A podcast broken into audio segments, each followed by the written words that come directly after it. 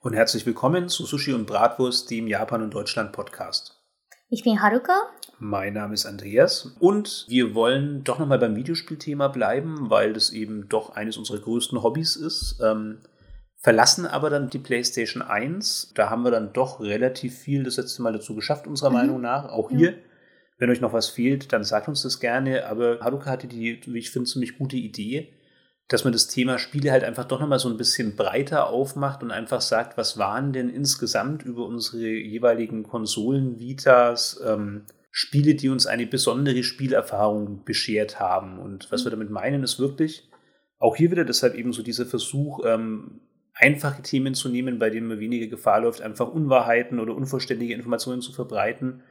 Wirklich für uns beide im Laufe unseres Lebens als Japanerin und als Deutsche welche Spiele haben uns wirklich tief bewegt, weil sie vielleicht was anders gemacht haben als andere Spiele, weil sie vielleicht durch irgendwelche Details ganz besonders in unserem Gedächtnis geblieben sind oder weil sie vielleicht auch für uns so die Art zu spielen oder die Art, wie wir danach Spiele wahrgenommen haben, verändert haben. Das ist, denke ich, so der Gedanke dahinter. Ne? Mhm.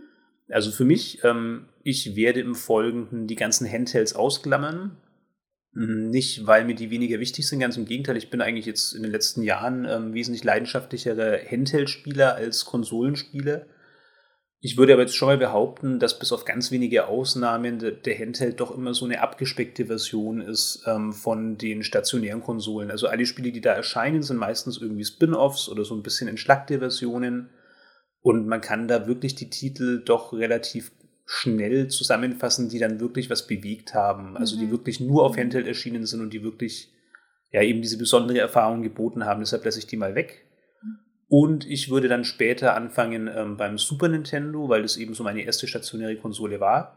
Mir ist da bewusst, dass viele, jetzt konkret meine Erfahrungen, ähm, naja, sagen wir mal, Dinge als revolutionär bezeichnen, die es so mit Sicherheit davor auch schon gegeben hat, die ich aber so halt davor nicht gespielt habe. Also ich denke, die meisten Spiele kommen ja originär vom NES oder die meisten Spielkonzepte.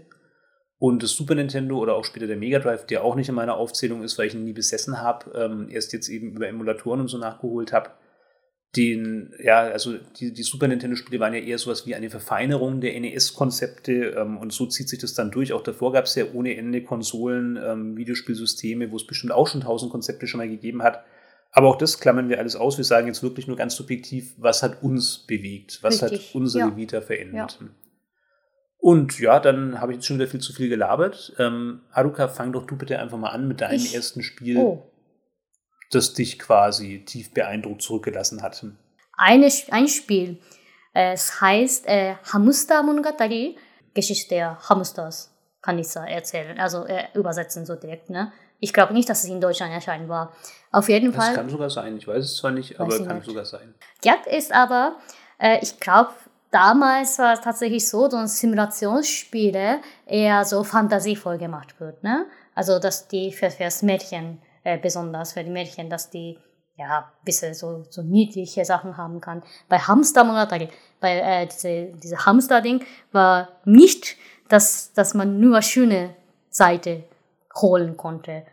Denn ähm, Hamsters, die sterben tatsächlich nach paar Jahren. Und wenn man Scheiß baut, dann sterben sie auch. da muss man wirklich aufpassen, dass sie nicht erkrankt werden, dass sie äh, immer Fütter kriegen, dass man um sich ähm, ja, kümmern und die gehen ja mal manchmal weg. Wenn man schlechte Beziehungen hat, wenn man ähm, ja, vergessen hat, die, die, äh, Tür zuzumachen, dann gehen sie irgendwann mal weg, ne? Von dem Haus. Sie dann auch weg, wenn man eine schlechte Beziehung mit ihnen hat, aber die Tür zugelassen hat? Ja, es hat so passiert. Wie zum Geier gehen sie dann weg? Ja, es gibt ja so Parametern. Es gibt Parametern, äh, wie, was für eine Fähigkeit der Hamster hat, ne? wenn der fähig genug, also der, wenn der richtig schlau ist, ja, dann, dann macht er das richtig auf. Dann geht er weg. ja.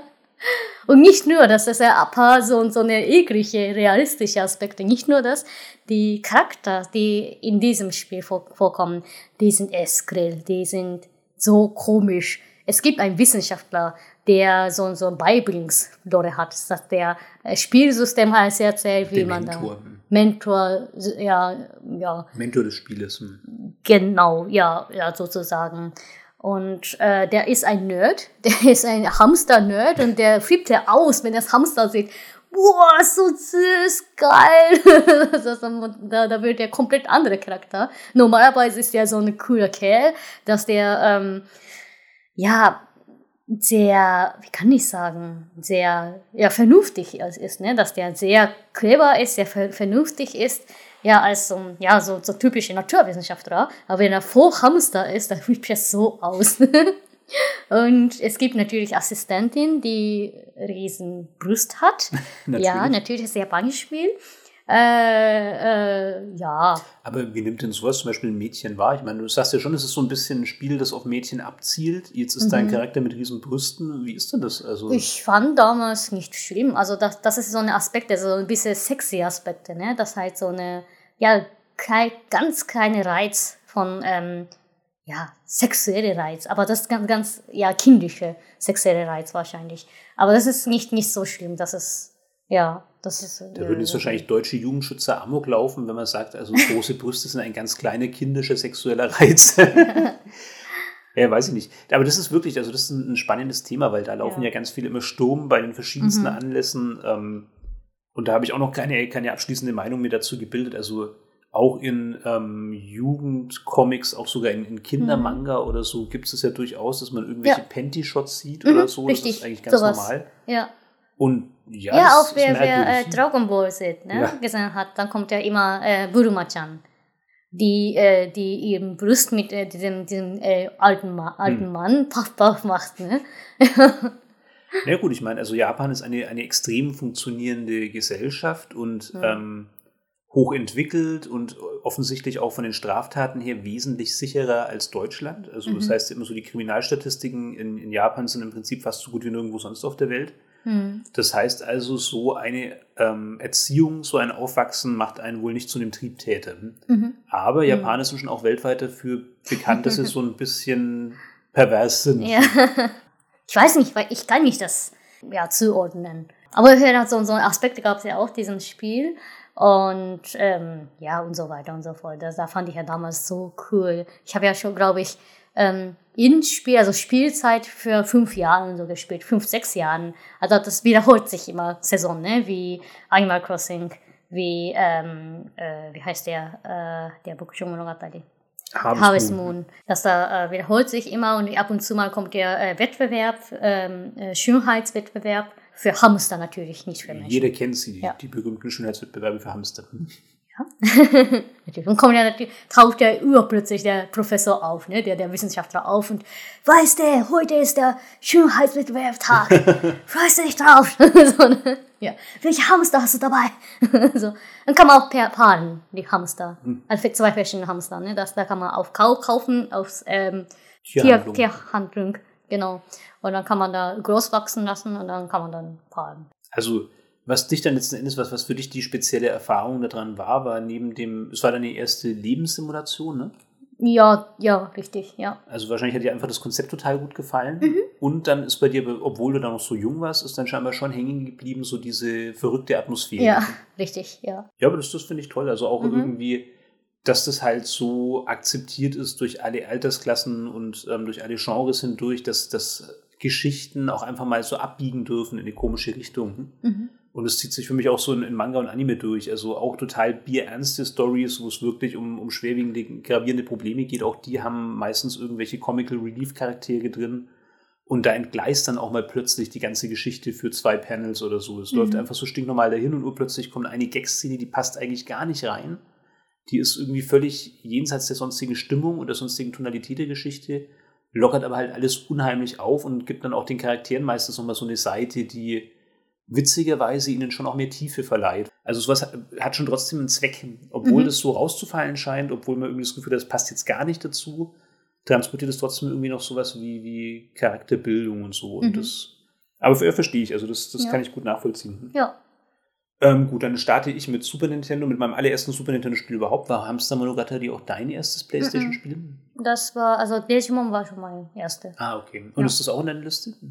Mhm. Okay. Mhm weil ich habe schon immer so ein bisschen die Befürchtung, dass halt so Erstspiele, dass die immer so einen besonderen Platz haben und dass man vielleicht immer gar nicht so sehr ähm, objektiv bewerten kann, ob die dann wirklich so besonders sind oder ob man sie halt einfach so im, im Gedächtnis behalten hat, weil man sie halt assoziiert mit Mensch neue Konsole gekriegt und Dann hat man meistens auch diesen Techniksprung und so, aber mein mhm. erstes Spiel auf dem Super Nintendo war auf jeden Fall Zelda A Link to the Past. Okay, das war erste. Mein allererstes Spiel Nicht am. Fernseher überhaupt. Cool. Und das war natürlich ein Brecher, ne? Also ja. Ich erinnere mich noch genau, wie ich halt da dann ähm, schon immer in den Zeitschriften mir die Screenshots angeschaut habe, mhm. den Testtext tausendmal durchgelesen habe und so. Damals in den Videogames, das äh, gibt es schon lange nicht mehr, das war so ein, ein deutsches Heft zum Thema und dann habe ich da halt gesehen, Mensch, also da reden die Leute dann richtig miteinander. Ne? Da gibt es dann mhm. wirklich. Dialog äh, zwischen deiner ah, Figur. Ja. Stimmt gar mhm. nicht. Also die eigene Figur spricht ja gar nicht. Es gibt insofern keinen mhm. Dialog, aber andere Charaktere teilen sich sozusagen mit. Mhm. Und so diese Vorstellung, also ich war halt ein Gameboy-Kind, kam vom Gameboy und hatte dann nie so eine Erfahrung, dass da also wirklich eine Welt war mit verschiedenen Einwohnern, mit verschiedenen Orten, mhm die man eben dann doch auch größtenteils jederzeit so bereisen konnte, beziehungsweise die man sich halt dann nach und nach erschlossen hat, wo man immer an neue Orte gehen konnte, wo man wirklich dann auch Personen getroffen hat. Das war für mich so ein ganz unglaubliches Konzept und das dann immer zu sehen auf diesen äh, Screenshots. Ich erinnere mich da an einen Screenshot, da war Link in der Schattenwelt. Dieses Spiel war geteilt in zwei Welten. Ne? Es mhm. gab so die Lichtwelt und die Schattenwelt. Und dann war er in der Schattenwelt an diesem Tümpel, wo dieser Fisch auftaucht, dem diese Donnermedaille, diese Donnermagie gibt. Und dann hat er mit diesem Fischwesen gesprochen und es hat irgendwie so eine totale Faszination auf mich ausgeübt. Also dann ist man da unterwegs und, und sieht dann total abgefahrene Orte und trifft dann da irgendwelche abgefahrenen Kreaturen und spricht sogar mit denen und Wahnsinn.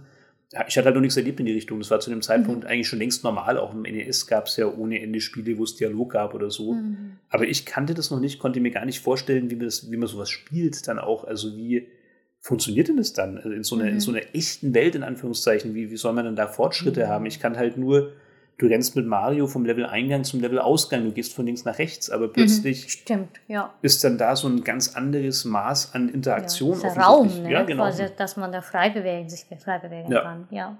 Und so war es dann auch. Also mhm wirklich so dieses Gefühl, die Welt wächst mit deinem Spielfortschritt, weil du ähm, findest neue Items. Ähm, das Konzept habe ich dann erst gecheckt, wie ich es dann wirklich gespielt habe. Das stand natürlich auch im mhm. Testtext, aber da konnte ich mir gar nichts drunter vorstellen.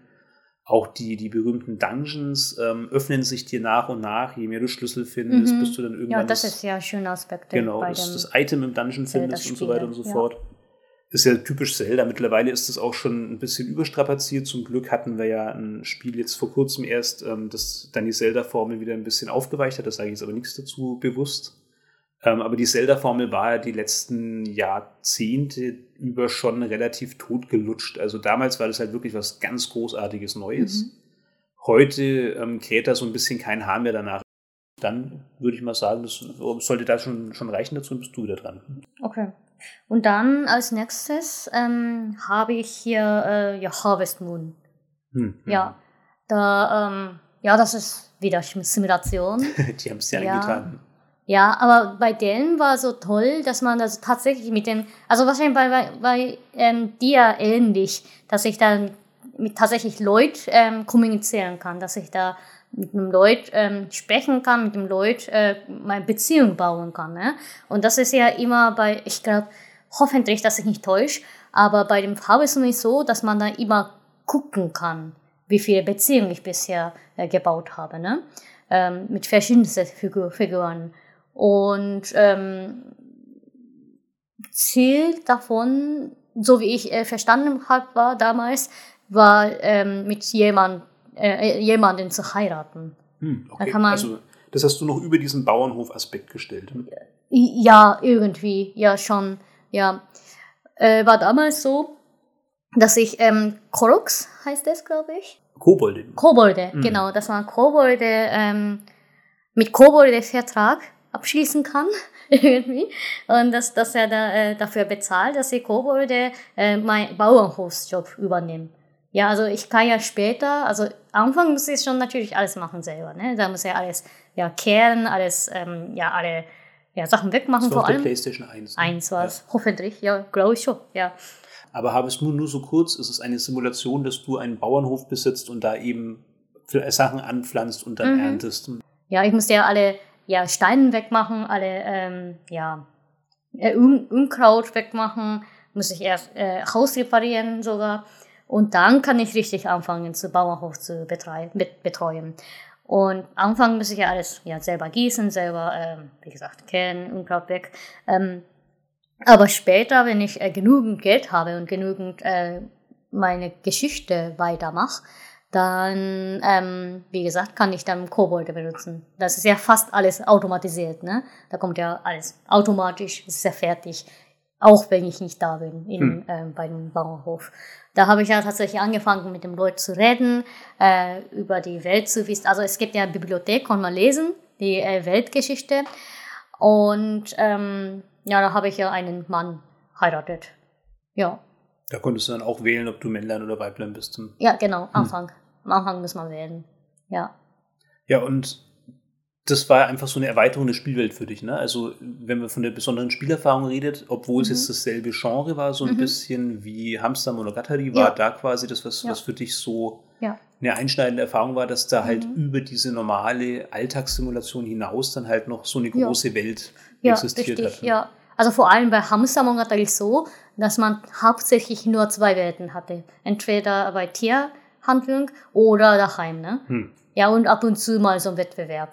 Ja, also diese drei Maximalorte konnte man abwechseln, aber richtig laufen konnte man nicht. Hm. Bei dem ähm, ja, Harvest Moon oder andere RPG auch, dass man da in, in der Welt so frei bewegen kann, das war für mich ganz neu. Aha. Ja.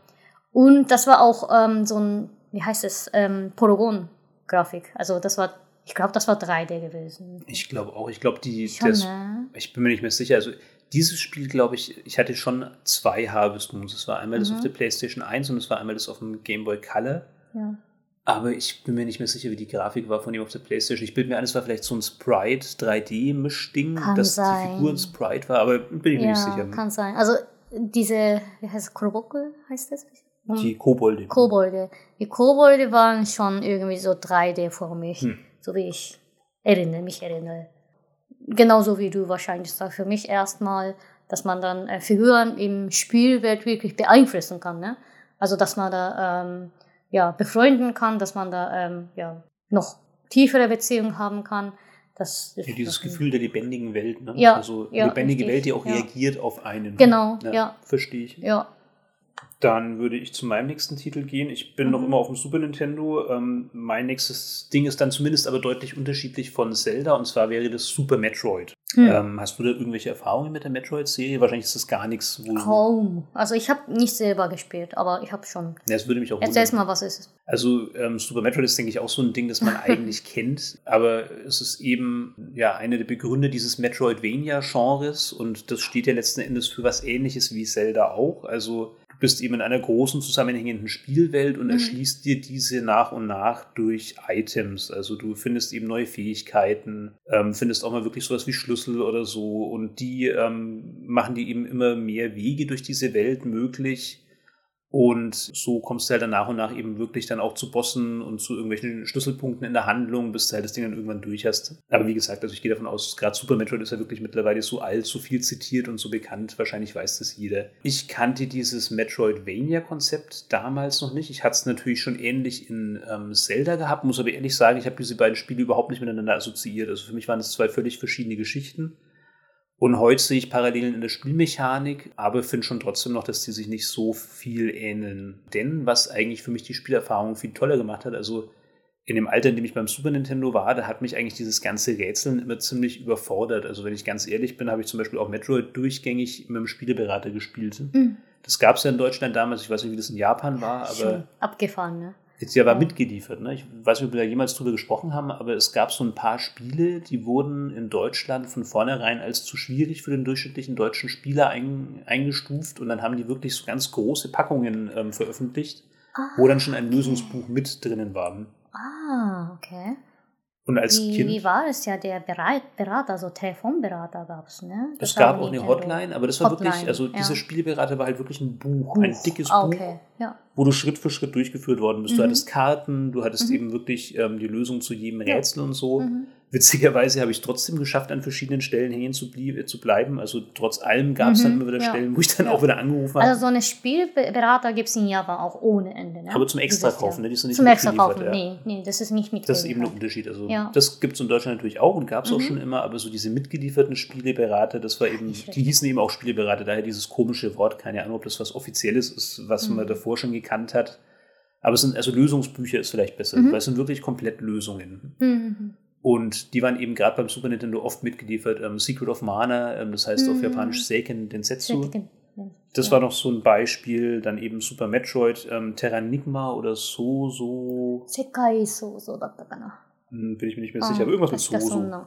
Also es hat ja auch einen Spielberater, gerade eben so Rollenspiel, Action-Adventure-artige Sachen und eben auch. Metroid. Und ich habe dieses Spiel auch komplett mit dem Spielberater durchgespielt und war eigentlich meistens ziemlich überfordert. Also oft hätte ich mir gewünscht, ich komme da viel fluffiger durch. Heute spiele ich das Spiel und denke mir, Wahnsinn ist das geschickt gemacht, Wahnsinn mhm. wirst du da ähm, raffiniert durchgeführt. Aber ich war wahrscheinlich einfach zu jung, also das, da war ich schon oft überfordert. Und das war auch nicht das, was meine Erfahrung oder was, was diese intensive Erfahrung ausgemacht hat für mich, sondern diese intensive Erfahrung, da habe ich ähm, viel mit dem Erik auch drüber gesprochen und er ist ja auch ein ganz ähm, starker Verfechter davon, war eigentlich dieses Gefühl der Isolation. Also, mhm.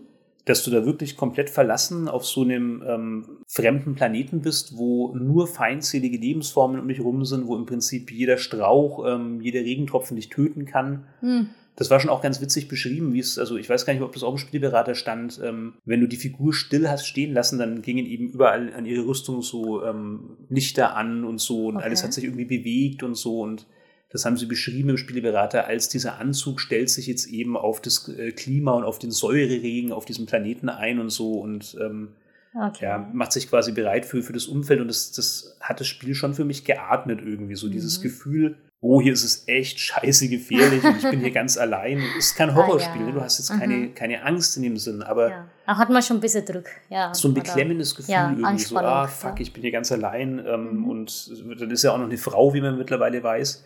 In Super Metroid hat man das noch mehr gewusst, denn wenn man mhm. gestorben ist, dann ist, hat sich dieser Anzug aufgelöst und dann hat ah, man eben okay. gesehen, wer ah. drunter ist. Mhm. Und die konnte dann auch offensichtlich keine Sekunde überleben ohne ihren Anzug in dem mhm. ähm, Umfeld und ist halt dann auch gleich gestorben aber man hat die langen Haare gesehen und so den Körperbau mhm. und also es war dann jedem Spieler anders als auf dem NES bewusst, du spielst ja eine Frau was natürlich so dumm es klingt, aber diese ja, unsichere Atmosphäre nochmal verstärkt hat. Ne? Mhm. Obwohl jo. es natürlich die, die Star-Kopfgeldjägerin im Universum ist und so, Samus mhm. Aran und bla, aber trotz allem natürlich ist das dann nochmal was, was, was so dieses, ja, dieses ungute Gefühl nochmal ein bisschen hervorhebt. Genau, ich glaube, das fasst ganz gut zusammen. Also man kann über Metroid lang und, und ähm, intensiv reden, weil es eben gerade spielerisch und spieldesignmäßig noch so viel zu bieten hat, aber das habe ich damals gar nicht gecheckt und ich rede jetzt ja wirklich mhm. von, von subjektiven Eindrücken.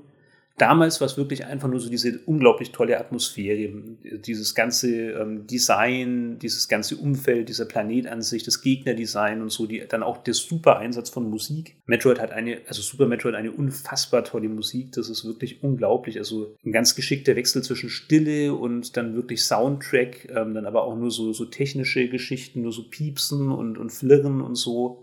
Das erzeugt eine unfassbar tolle ähm, Atmosphäre, auch diese mhm. Fanfare, die immer ertönt, wenn du nach einem ähm, Laden deines Spielstandes an dieser Speicherstation wieder erscheinst, ah, okay. ja. die es ja bis heute gibt. Also ja, tolles Spiel, ganz großartig, auf ganz vielen Ebenen, aber für mich damals eben in erster Linie wegen der Atmosphäre. Damit ja. gebe ich wieder ab.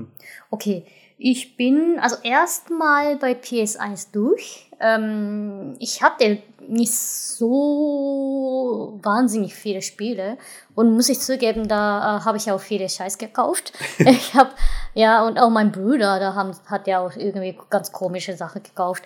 Ähm, nicht alle waren schlechte Spiele, aber ja, ich sag mal, also ich war ja auch zu jung dafür. Hm. Da äh, war ich ja noch wegen, also jünger als Zehnjährige. Deshalb wechsle ich zu dem GameCube. Also das war meine zweite Konsole gewesen. Tolle Konsole. Ne? Ja, es war richtig toll. Also da hat keiner gecheckt irgendwie, dass das richtig toll ist. Aber ja, ich fand... Ähm, toll, aber hässlich. Stimmt, ja. Diese komische Cube vor mich. Ja, Viereck. Wer hat das ausgedacht? Und das war laut, ne? So. Ja. ja, ja irgendwie immer Lüftung. so laut gemacht. Ja, ja. Aber diese, diese kleinen Discs waren richtig ja. hübsch. Ja, ist süß. Und die waren ne? einfach clever, weil dadurch ja. hast du halt nicht diese ewigen Lade-Staccatos gehabt, wie halt auf PlayStation 1 und 2. Ja, richtig. Also tatsächlich viele Läden ähm, haben diese GameCube-Spiele ähm, richtig lang beibehalten, weil hm. es so leicht hinzustellen war. ja, richtig, tatsächlich. Das da irgendwie mit der kaum Platz dort. Ne? Das ist, den Aspekt habe ich als Europäer natürlich gar nicht bedacht. Ja, also da, ähm, da haben sie tatsächlich, nachdem die äh, Gamecube schon aus war, hatten sie äh, in, in ja, Retro-Laden oder Second-Hand-Laden richtig lang beibehalten. Hm. Ne? Ich glaube, das hat auch richtig gut äh, verkauft, Ja, weil kann es gab sein. ja ta- tatsächlich sehr viele schöne Spiele, gute Hm. Spiele bei ähm, GameCube. GameCube. Ja. Und damals war es so, dass äh, Smash Brothers der äh, größte Titel war. Äh, ich habe das nicht. Wie immer halt, ne? Ja, ich war ein bisschen Die Underground anti, ja, Underground. Wobei, so Underground war ich nicht. Ich habe ja durchgehend die Spiele gekauft, die nicht um Kämpfe geht, nicht um äh, Jump'n'Run geht und ähm, dass ich da auf Werbung sehe, auf, auf TV, ne? Mein äh, erstes Spiel war ähm, auf äh, GameCube Pikmin gewesen. Hm. Ah, das war schön. Das ist richtig ein schön, schönes Erfahrung. Das habe ich leider verpasst. eine Erfahrung. Das ist, also das ist auch ganz skurrile Sache, dass ähm, Pikmin, äh, ich hoffe, dass, dass jeder irgendwie äh, kennt. Also der äh, Protagonist, der landet in irgendein Planet, dass er kein Menschen lebt. Aber die Lebewesen, die ähm, irgendwie komische drei Farben haben, wie Ampel, äh, rot, gelb und blau. Ja, blau. Gut, Ich muss egal. das erklären. Echt? Nee. Ja klar, weil jeder Lass wird sich jetzt denken, hä, wie Ampel, warum blau? Hm. Okay, na gut. Also auf Japanisch ist die Ampel nicht grün, sondern blau, weil damals äh, in altjapanischer Zeit gab es kaum Unterschied zwischen blau und grün. Und das, da haben sie grün alles aus alles äh, blau genannt. Genau. Deshalb, ja, egal. Nee, nee, das, wir wollen ja schon erklären, was wir hier ziehen. Okay, ja. Und diese Lebewesen, diese irgendwie kleine, hat der Prota Protagonist ähm, beschrieben, ein äh, möhnenartige Form, also in, In ihrem seiner Heimat, Wahrnehmung. in seiner, seiner Wahrnehmung sieht nach Möhlen aus. Er macht das für mich Wurzeln und Möhren Ja, so Würsteln oder Knospen Ja. irgendwie. Knospenförmig für mich. Genau. Und die haben äh, so ein Merkmal, ähm, Eigenschaften, dass sie, ähm, wie kann ich sagen, also sie jeweilige Farbe ähm, bestimmte Charakter haben. Die rote, die kann Feuer sehr gut überstanden stellen. Und die gelbe, die kann ähm, besonders weit geworfen werden. Damals war es Also der genau. Protagonist wirft die offensichtlich. Wirft die, also wirft, äh, der, der wirft. Und der blaue, die sind stark gegen Wasser.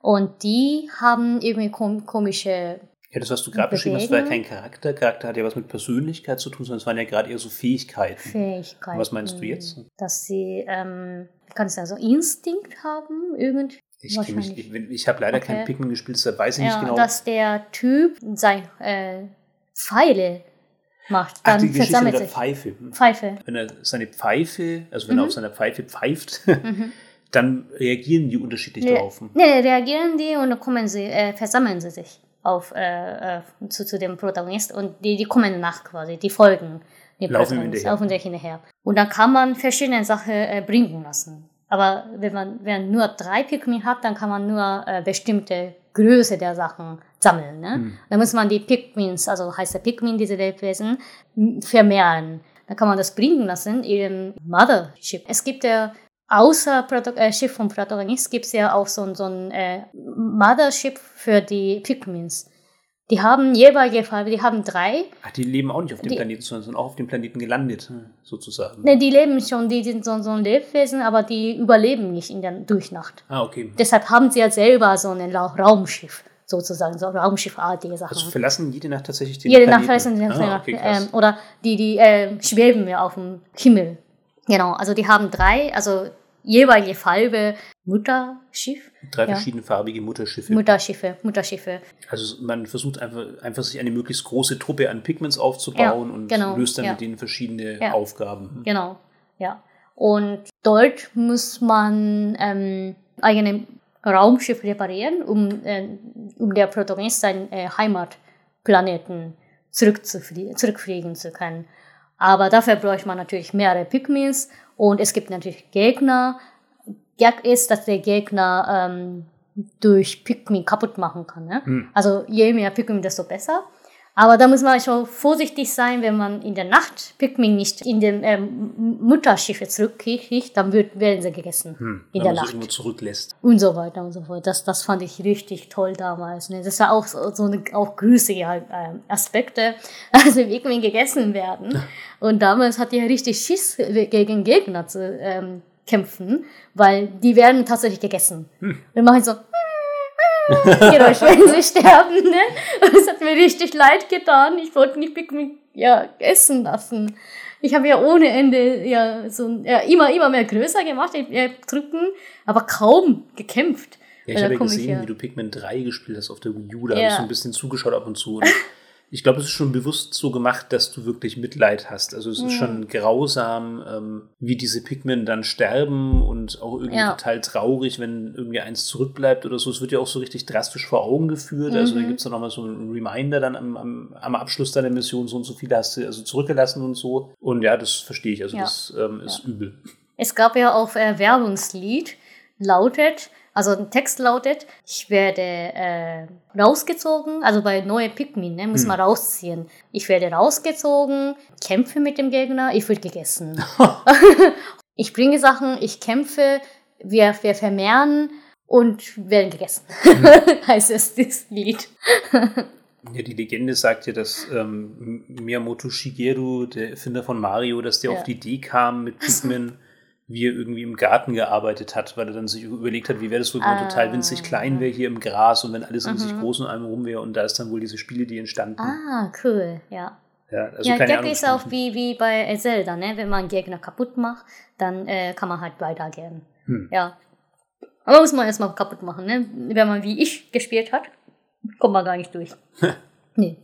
Ja. ja, wie bist du dann durchgekommen? Das ist ja doch irgendwie. Ich, bin, ich habe nicht durchgekommen so. bei, bei äh, erste Pikmin. Also dritte habe ich schon. Du wolltest alle retten und hast dann deshalb keinen einzigen Gegner besiegt und das ja, hast du dann nicht ich, geschafft. Ich war ja im Planet geblieben. Ah, ich habe ja nicht mein äh, Weltschiff repariert. Ich habe nur die Pikmins vermehrt. Was wahrscheinlich besser war, weil ich habe mal von irgendjemandem ja. gehört, dass du am Schluss dann wirklich die, die Pikmin zurücklässt, wenn du dann ja, Ja, genau, ja. Ja, aber das, das passt zu dir. Du bist ja so tierlieb, dass ich mir das gut vorstellen kann, dass du es nicht übers Herz bringst, ähm, die Kreaturen zurückzulassen. Ja. Das war's. Ja. Ähm, ja, ich bin leider immer noch nicht über Super Nintendo raus. Ähm, mein nächstes Spiel auf der Liste ist Castlevania, Super Castlevania 4 hieß es, glaube ich, bei uns. Ähm, im, in Japan Akumaju no Dracula. Akumaju no Dracula. Und keine Ahnung, welche Nummer oder so. Also, oder ob dann da auch ein Super davor war oder sowas, keine Ahnung. Ähm, so wie ich das verstanden habe, ist es eigentlich nur ein Remake von Castlevania Castlevania 1, also dem allerersten Teil auf dem Famicom oder auf dem NES, mit eben ähm, verbesserter Grafik, mit verbesserter Steuerung und so weiter und so fort. Also Wobei ich tatsächlich den ersten Teil gespielt habe und sagen muss, ähm, bis auf einige Musikstücke erkenne ich da wenig wieder. Also ich habe nicht wirklich das Gefühl, dass es einfach nur ein Remake ist, habe es aber mal so gelesen. Also auch der Protagonist ist dann der gleiche, wobei das ja in, in, Castlevania recht austauschbar ist. Also auch Simon Belmont, wie meines Wissens nach auch im ersten Castlevania auf dem NES. Und was an diesem Spiel besonders war, war in erster Linie auch so die Atmosphäre tatsächlich. Also einmal die Musik, ähm, das ist mir in keinem Spiel eigentlich davor, in dem Alter vor allem so bewusst aufgefallen. Bist du mal gestolpert über so Castlevania Soundtracks in irgendeiner Form? Bestimmt, du kennst ja da hm. viele eigentlich. Kann sein, ja. Ja, also wenn ich das höre, dann. Also ich habe ja von dir ab und zu mal gesehen, dass du gespielt hast. Castlevania? Glaub, ja, Castlevania, ja schon. Also auf welchem System? Auf äh, 3DS, glaube ich. Das hast ah, du nachgeholt. Ja, das stimmt, das stimmt, ja. Ja, ähm, du kennst ja ganz viele so, so Videospiel-Soundtracks auch von Spielen, die du selber gar nicht gespielt hast. Also gerade so Mario-Melodien kennst du ja ohne Ende. Ja, ja. Da summst du immer wieder und eigentlich weißt du aber gar nicht, zu welchem Spiel das gehört, zu welchem Level. Und mhm. so wie du Jump'n'Runs mhm. hast, hast du ja. dann ja auch nicht selber gespielt. Mhm. Und da die Castlevania-Soundtracks einen ähnlichen Stellenwert haben, ich vermute mal auch in Japan wirst du da bestimmt auch schon viel gehört haben. Auf jeden Fall sind es ja unfassbar eingängige Dinge. Ähm, unglaublich auch virtuos mit dem Soundchip vom Super Nintendo umgegangen. Also und ansonsten war es halt einfach toll, dass sich in diesem Spiel alles, aber auch alles getummelt hat, was, was das Horrorfilm-Genre halt so hergibt. Von der Mumie über Frankenstein bis hin eben dann zu Dracula. Da gab es wirklich jedes Filmmonster, jedes Horrorwesen. Also alles kommt in diesem Spiel vor. Es ist nicht gruselig, gar eigentlich überhaupt nicht. Also weder die Musik noch die, die Levels oder die Monster sind jetzt wirklich so, dass man sagt, man hat Angst. Aber es ist halt einfach so eine schöne, durchgehende Atmosphäre und da oben drauf kommt einfach zum ersten Mal in der Castlevania-Reihe so eine unglaublich ähm, angenehme Spielbarkeit. Also ähm, auch da, um wenigstens kurz noch ein paar Worte dazu gesagt zu haben, man bewegt sich gerade in den ersten Castlevanias, wo es noch nicht so in diese Metroidvania-Richtung gegangen ist, relativ linear von Level zu Level. Also so wie dieses Mario Jump'n'Run-Prinzip ja früher auch funktioniert hat. Du hast einen Level-Eingang, du hast einen Level-Ausgang und musst eben von da nach da kommen. Und am Schluss bekämpfst du Dracula. Das ist so die, die Castlevania-Formel bis eben zu Symphony of the Night auf der Playstation. Wo dann eben auch zum ersten Mal so eine Metroid-artige Gesamtkarte existiert hat, die man sich eben so nach und nach erspielt hat. Das war auf, beim Vierer Castlevania auf dem Super Nintendo noch nicht so. Und gerade ich als Gameboy-Kind kannte Castlevania als unfassbar unhandlich, unglaublich schwer zu steuern, extrem träge, weil ähm, ich glaube, es hieß Castlevania Adventures oder so, das weiß ich das aber nicht mehr genau. Auf, Game, Game, Boy? Genau, es gab eben auf Game Boy oh, okay. auch ein Castlevania, das ich das mal ausgeliehen nicht. hatte. Und das war ein Horror für mich zu spielen. Also ganz, ganz schlimm. Das konnte ich überhaupt nicht. Da bin ich mit viel Glück in den zweiten Level gekommen und dann war aber auch immer Schluss. Und naja, was, wo ich mich halt daran erinnert habe, ist, also diese Spielfigur bewegt sich extrem langsam. Sie dreht sich extrem langsam um. Also so Seile hochklettern ist einfach ein Graus. Sprünge sind im Prinzip unveränderbar. Wenn du mal gesprungen bist in irgendeine Richtung, dann gibt es keinen Zurück mehr. Auch wenn du inzwischen dann irgendwie ausweichen willst, weil ein Hindernis in deinen Weg kommt oder so. Du bist quasi wie ein Zug auf Schienen mal losgesprungen, dann landest du eben genau an dem Ort, den du dann vor deinem Sprung dir quasi auserkoren hast. Da kannst du nichts mehr nachjustieren. Und du kannst dann auch nur in eine Richtung peitschen. Ne? Also du hast diese, diese Peitsche in Castlevania-Spielen als Waffe. Und die geht halt auch auf dem Gameboy und auch auf den NES-Spielen, soweit ich weiß, also zumindest in Castlevania 1 und 2 nur in eine Richtung. Und ähm, all diese Sachen waren dann im Super Nintendo viel angenehmer. Deine Peitsche ging in acht Richtungen. Also du konntest mhm. wirklich diagonal ja. peitschen, ja. nach oben, nach ja, unten. Ja, wollte hier jetzt fragen, wie das halt, äh, ja, ich habe ja gesehen, dass der Peitsche eigentlich überall geht, ne? Ja, nur also in diesem Spiel, witzigerweise. Das ist total so. komisch. Das gab es nur auf dem Super Nintendo, danach irgendwie nie wieder. Ich hoffe, so, ich vergesse jetzt okay. hier kein obskures Spezialspiel. Mhm. Aber meines Wissens nur in diesem einen Spiel und es hat spielerisch so extrem viel dazu gebracht. Wobei so komisch ist es gar nicht. Ich vermute mal, das ist einfach eine, eine Entscheidung, um eben solche Spiele leichter ähm, designfähig zu machen. Also weil es ist mhm. natürlich leichter, Gegner zu platzieren, natürlich leichter Level zu gestalten, wenn du weißt, okay, du hast nur genau eine Richtung des Standardangriffs, du hast natürlich immer diese Extrawaffen. Ähm, und ansonsten gibt es halt einfach nichts. Das macht natürlich vieles wesentlich einfacher, als wenn du eben weißt, okay, dieser Charakter kann auch diagonal peitschen, kann auch nach unten, nach oben. Dann ähm, hat er eben viel mehr Möglichkeiten und dann wird es halt auch schon kniffliger, den Schwierigkeitsgrad ähm, fein zu tunen, sozusagen. Es könnte sein, dass das eine Überlegung ist, die damit reingespielt hat, aber obwohl sich auch Simon Berman auf dem Super Nintendo noch recht behäbig gesteuert hat, obwohl auch da Treppensteigen ziemlich schwierig war und so und du auch dieses gute alte Castlevania-Problem hattest, dass wenn dich was getroffen hat, du zurückgeworfen worden bist und dann zum Beispiel automatisch durch alle Treppen gefallen bis diesem Level gab. Also das heißt, ganz oft hatte ich was getroffen und dann bist du halt in irgendeinem Abgrund verschwunden und hattest mhm. so einen Instant Tod. Nein. Obwohl du vielleicht noch volle Energie hattest, das gab es wirklich häufig. Nein. Aber noch viel häufiger auf dem ja. NES als auf dem Super Nintendo. Ist ja gemein. Trotzdem war es insgesamt spielbarer, hatte wirklich ja. viele schöne kleine Spielereien, also zum Beispiel so einen um 360 Grad drehbaren Raum. Mm. Der hat sich dann eben mit diesem Mode 7-Effekt auf dem Super Nintendo, das war einfach ein Effekt, der eben Grafiken drehen konnte, beziehungsweise Grafiken in so eine Art 3D-Sicht kippen konnte und auch in den Raum reindrehen konnte, wie bei Mario Kart oder F-Zero da hat sich dieser Raum dann so, so nach und nach gedreht und du musstest halt dich immer anpassen, musstest dann eben in dieser Drehung über Hindernisse springen, dich ab und zu mit der Peitsche in der Mitte vom Raum festhaken und so. Na, und lauter solche Sachen. Also ähm, ein, ein atmosphärisch und steuerungstechnisch einfach wirklich ähm, sehr einzigartiges Spiel. Mhm. Ja, ich glaube, das, ja, das, damit lass uns mal mit, mit Castlevania 4 bewenden und ich mhm. wieder an dich. Ich erzähle weiterhin ähm, über genau GameCube hässliche? Nein. ja, aber nur die Konsole. Okay. ich fand schon toll, da, äh, Gamecube von ähm, ja, Knopf her und her und so. Und das hat, da, da hatten sie eigentlich beste Controller ever. Stimmt, das Ja, das ist richtig gut. Das ist ziemlich gut gesteuert. Also bei Pikmin war es so, also ich komme ja wieder zurück, zurück zum Pikmin, ähm, dass der rechten Control-Stick, da diese, diese gelbe kleinen, das hat da ziemlich gut funktioniert, ne? Weil also dieser gelbe Stick bedeutet, dass er pfeift, ähm, diese Richtung. Genau, also ich muss ja kein irgendwie Knopf gedrückt halten und den Controller irgendwas machen. Nee, ich muss ja nur den ähm, Analog-Stick äh, steuern. Dann kann ich eine Richtung bestimmen, welche Richtung ich dann pfeifen will. Also dafür ist es natürlich optimal gewesen. Hm. Ne? Egal. ich erzähle ja über ähm, das andere Spiel, das heißt ähm, Kyojin no Doshin. Doshin der Riese, kann ich sagen, ne? wahrscheinlich, ja. Äh, das also ich habe schon gesehen, dass nicht in Deutschland erscheint ist.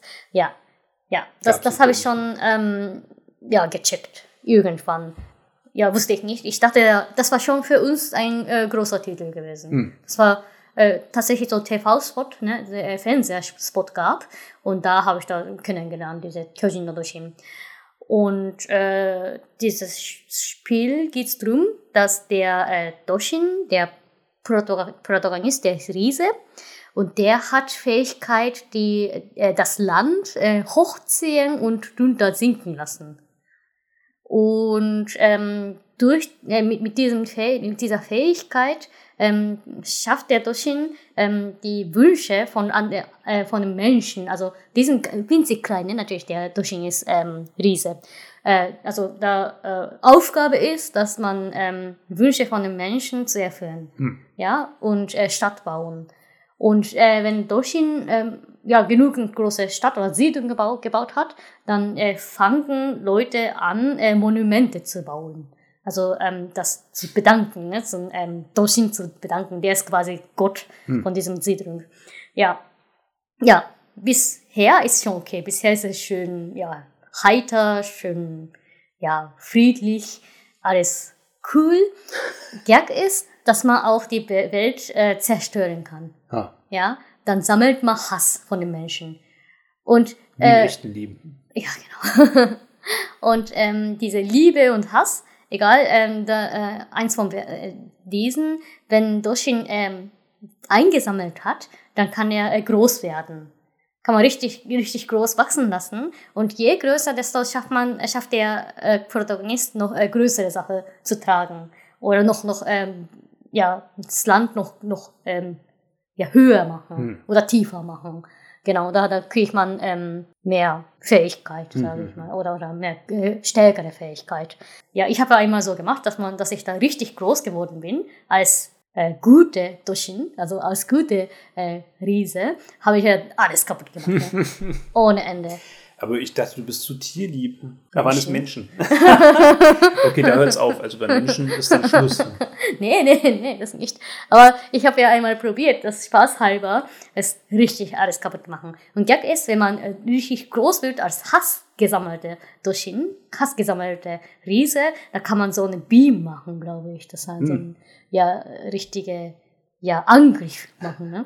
Ja, und so weiter. Das ist richtig krass. Und noch krasser ist, äh, ich habe ja tatsächlich vor kurzem ähm, mitgekriegt, dass der Doshin eigentlich sehr bittere, bitteres Ende hat. Ne? Ich hoffe, keiner spielt ab jetzt Doshin. Das ist ein richtig altes Spiel. Also lieber nicht. Das ist eigentlich so wahrscheinlich gut, äh, wenn man jetzt spielt. Das ist nicht das Spiel, das man nee, jetzt noch spielen kann. Also ja. es gibt ja schon auch Leute wie mich, die jetzt noch irgendwie ja. Spiele nachholen von früher und mhm. die die trotzdem noch wertschätzen können, ja. auch wenn sie halt so einige Designmacken vielleicht haben aus mhm. heutiger Sicht. Also würde ich gar nicht mehr so formulieren, wenn es dir damals okay. so viel Spaß also gemacht hat. Ich hätte schon Lust, ehrlich gesagt, jetzt zu spielen. Das ich würde gerne bis zum Ende spielen. Ja, ich habe das nicht geschafft. Das ist immerhin ein Spiel, das du als wirklich prägende okay. Erfahrung nee. in deiner Spielevita siehst. Naja, dann ist das doch was Spielenswertes. Nee, ich wollte nur spoilern, deshalb sage ich Achso, du willst quasi sagen, jeder, der es noch spielen will, muss ja, jetzt weghören. Also kurze Spoilerwarnung, Haruka verrät jetzt das ja. Ende von Kyojin no Doshin. Ähm, genau, äh, am Ende ist tatsächlich so, dass der Doshin zum äh, moderne Gesellschaft schafft. Dass der, dass, die, dass der Gesellschaft so hoch bauen kann, dass er das hoch, so hohe Niveau bringen kann. Ne? Und irgendwann äh, fangen die Menschen an, so Raketen, Weltschiffe zu bauen. Und die gehen in den Weltschiffen, verlassen das Planeten. Ah, und der bleibt ja, zurück. Der bleibt zurück. Uh. Ja, es ist echt bitter. Ja. Das scheint so ein Nintendo-Ding zu sein, ne? Also entweder du lässt ja, die Pikmin auf dem Planeten, du ja. verlässt die Leute auf dem Planeten oder die Leute verlassen sich ja. auf dem Planeten. Also Nintendo eine Geschichte des Verlassens. verlassen und verlassen werden. Ja, ja. Aber das ist echt schön. Also diese äh, Monumente, ne?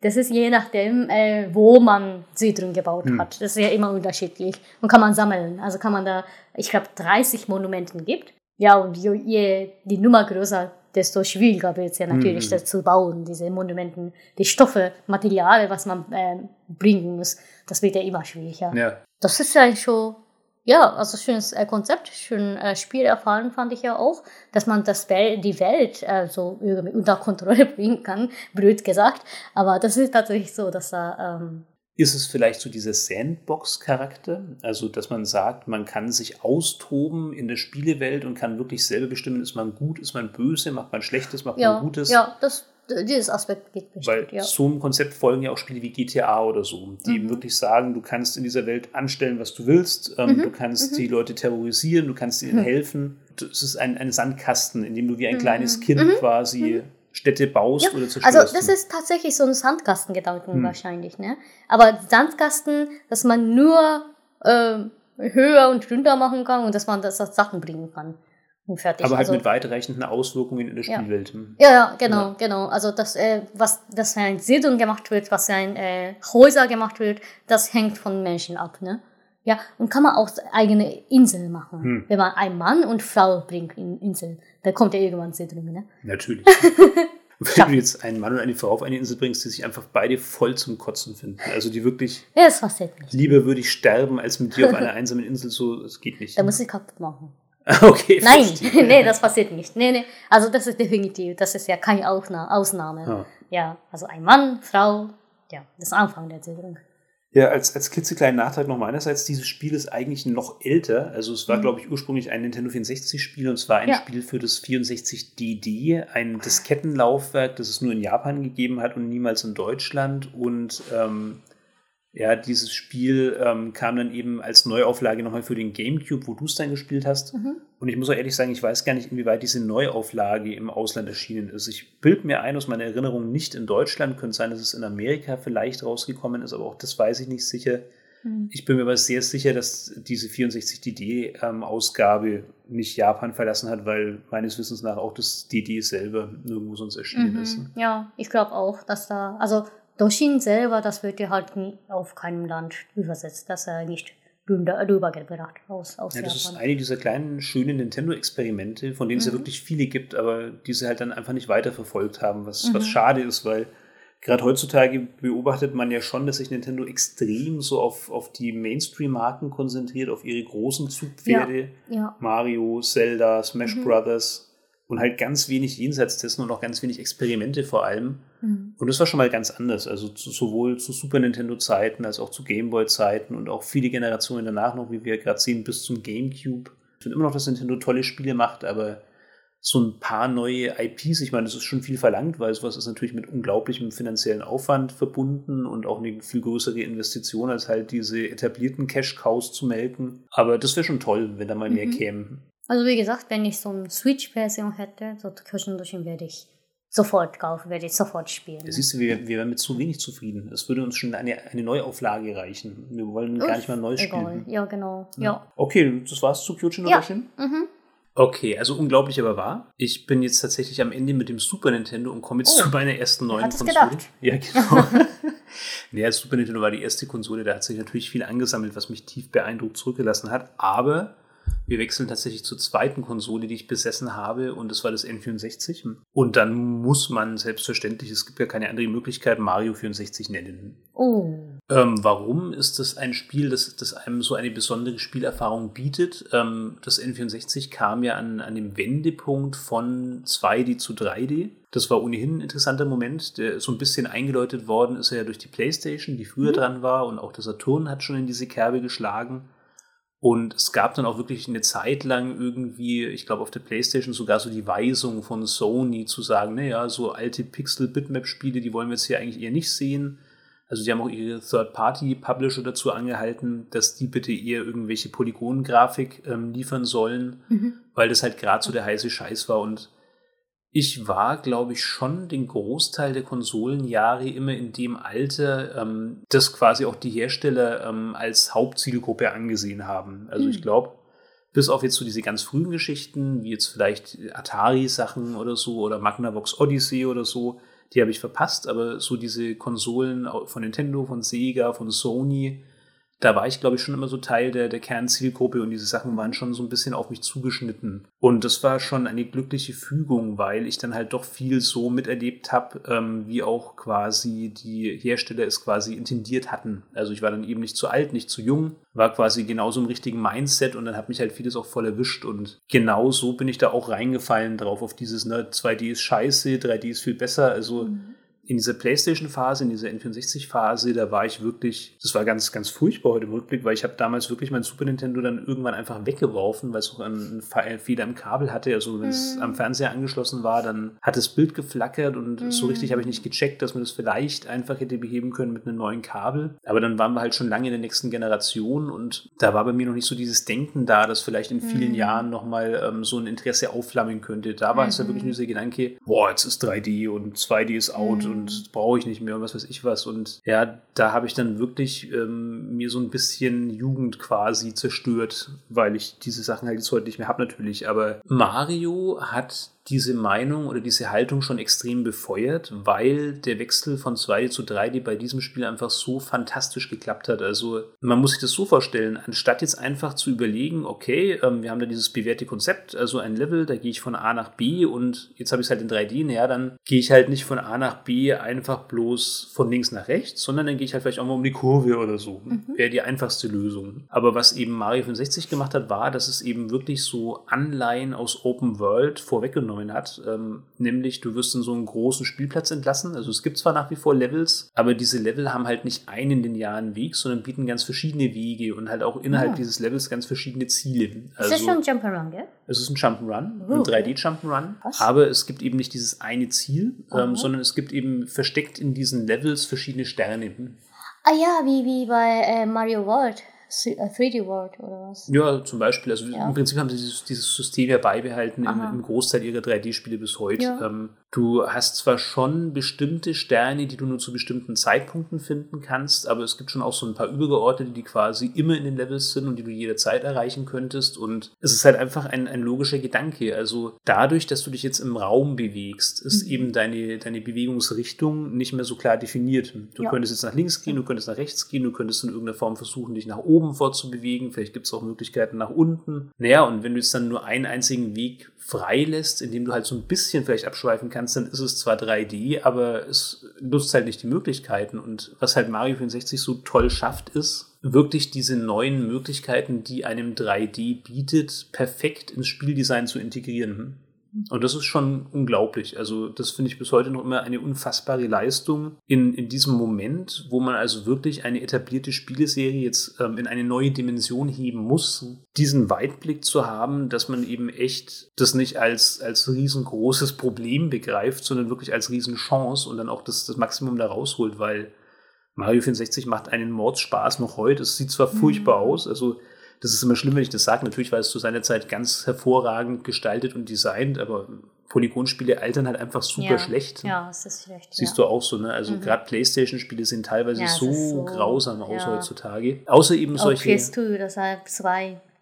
Unterschiedlich. Also in dem Moment, wo da geschickt mit Reduktion gearbeitet worden ist, geht vieles auch also noch heute. Mein, bei Dot Graphic, ne, das ist immer noch gut. Ähm, hm. Ja. Also bei uns, bei uns ist Pixel. Pixel, Pixel ja, Pixel-Grafik. Ja.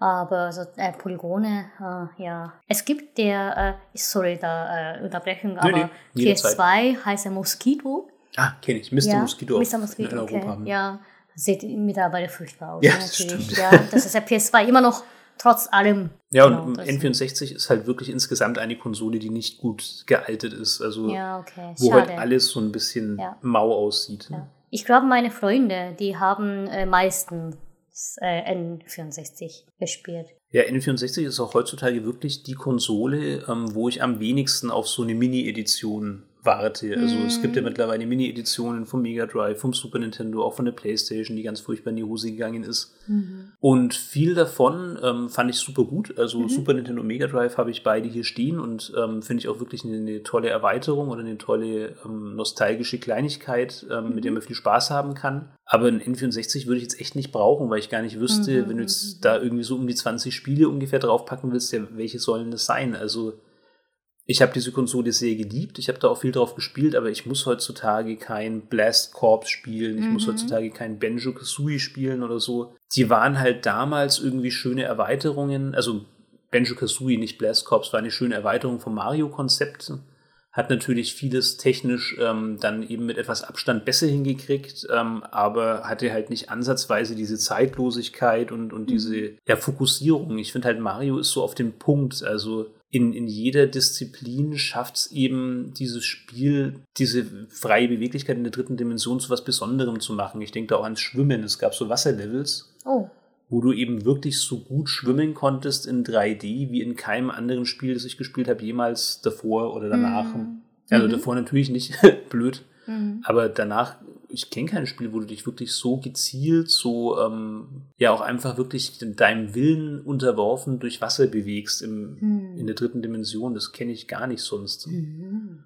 Und da gab es tolle Momente. Also ich erinnere mich an diesen ersten Wasserlevel, ähm, wo du in, in, diese, in diesen tiefen Abgrund runtergetaucht bist, wo dann so ein Schiff unten am Grund lag und in dem Fenster von der Kajüte von dem Schiff war dann so eine Moräne, die immer nach vorne geschnappt hat, wenn du zu nah rangekommen mhm. bist. Das war nahezu magisch damals, da eben wirklich zu gucken, wie weit runter schaffe ich es, wie, wie weit reicht mein Sauerstoff und ähm, dann eben wirklich zu gucken, was sind da für Höhlen außenrum und so weiter und so fort. Also Unterwasserlevel sind normalerweise furchtbar in mhm, fast ja, allen Spielen. Ist, ja, richtig schlimm, aber. Bei Mario war das für mich wirklich was Spannendes, was ich ja. echt gerne gespielt Ich weiß nicht, wie ich es heute noch sehen würde, keine Ahnung, aber damals. Aber es gab ja keine Beschränkungen, ne? Unter Wasser, dass da kein. Äh, es gab Sauerstoffen.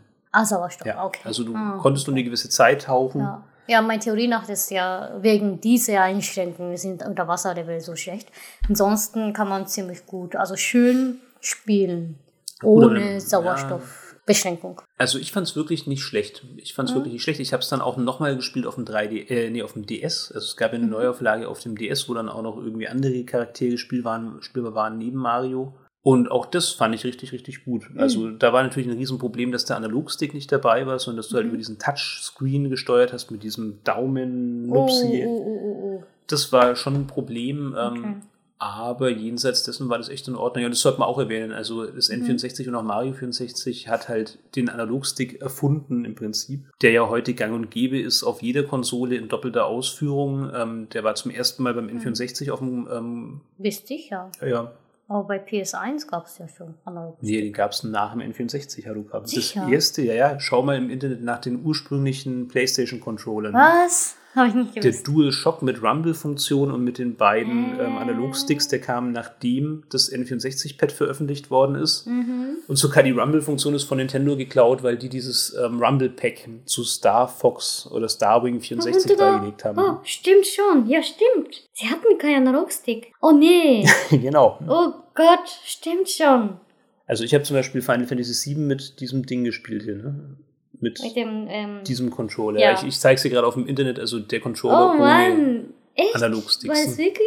Echt? Hatte ich keinen Analogstick? Habe ich dir noch was Neues beigebracht. Nee, aber es gibt ja auch Versionen, ne, das mit Analogstick. Ja, ja. Sie haben sie dann veröffentlicht, nachdem das N64-Pad ah, halt so ausgezeichnet funktioniert hat. Und wie macht Sony solche Sachen? Sie sehen, oh Gott, Nintendo hat einen Analogstick, wir machen zwei. Yes. wir sind innovativ. Jetzt haben wir sechs. Ja, ja, genau. wie, wie, die Kameras am iPhone. Ne? ja, ja, ja. Nee, nicht iPhone, die ist ja von ähm, Huawei. Ja, trotzdem, auch iPhone hat es ja beschlossen, hey, Fortschritt heißt mehr Kameralinsen. Na gut, ja. Sie jetzt haben jetzt, jetzt halt noch nicht so viele wie Huawei, aber immerhin ja. schon drei ja. oder so. Keine Ahnung. Ja, in jedem Fall also großartiges Spiel, großartige Spielerfahrung, weil zum ersten Mal spielst du also nicht einfach nur Mario in 3D, sondern du spielst auch zum ersten Mal ein wirklich komplett funktionales Konsolen-3D-Spiel. Ähm, ja, und das hat halt wirklich so den, den Wechsel einer Generation ähm, mhm. letzten Endes markiert. Also mhm. ab ja, da haben 3D-Spiele funktioniert. Mhm. Auf der PlayStation hat kein 3D-Spiel so flüssig, so ähm, mhm. clever und auch einfach so funktional mit der dritten Dimension gearbeitet. Es gab zwar 3D-Grafik, aber so dieses wirklich frei bewegen, das war vor Mario 64 eigentlich nicht denkbar. Mhm. Punkt. Du darfst. Ich habe vergessen, bei PS1 ein Spiel zu erwähnen. Also ich muss noch einmal zurückgehen. Hat mir jetzt eingefallen, weil du über äh, 3D-Spiel gesagt hast. Ich glaube, das war für mich außer äh, ähm, Harvest Moon mein erstes 3D-Spiel gewesen. Das war äh, Boku no Natsuyasumi. Ach, mein ja. Sommerferien heißt der japanischen. Das kommt auch nicht nach, nach Deutschland. Ich glaube nicht, dass das irgendwie nee. Also das ist so ein Spiel, dass man schon wieder Simulation, ähnliches. Ähm, das gibt ja schon Geschichte.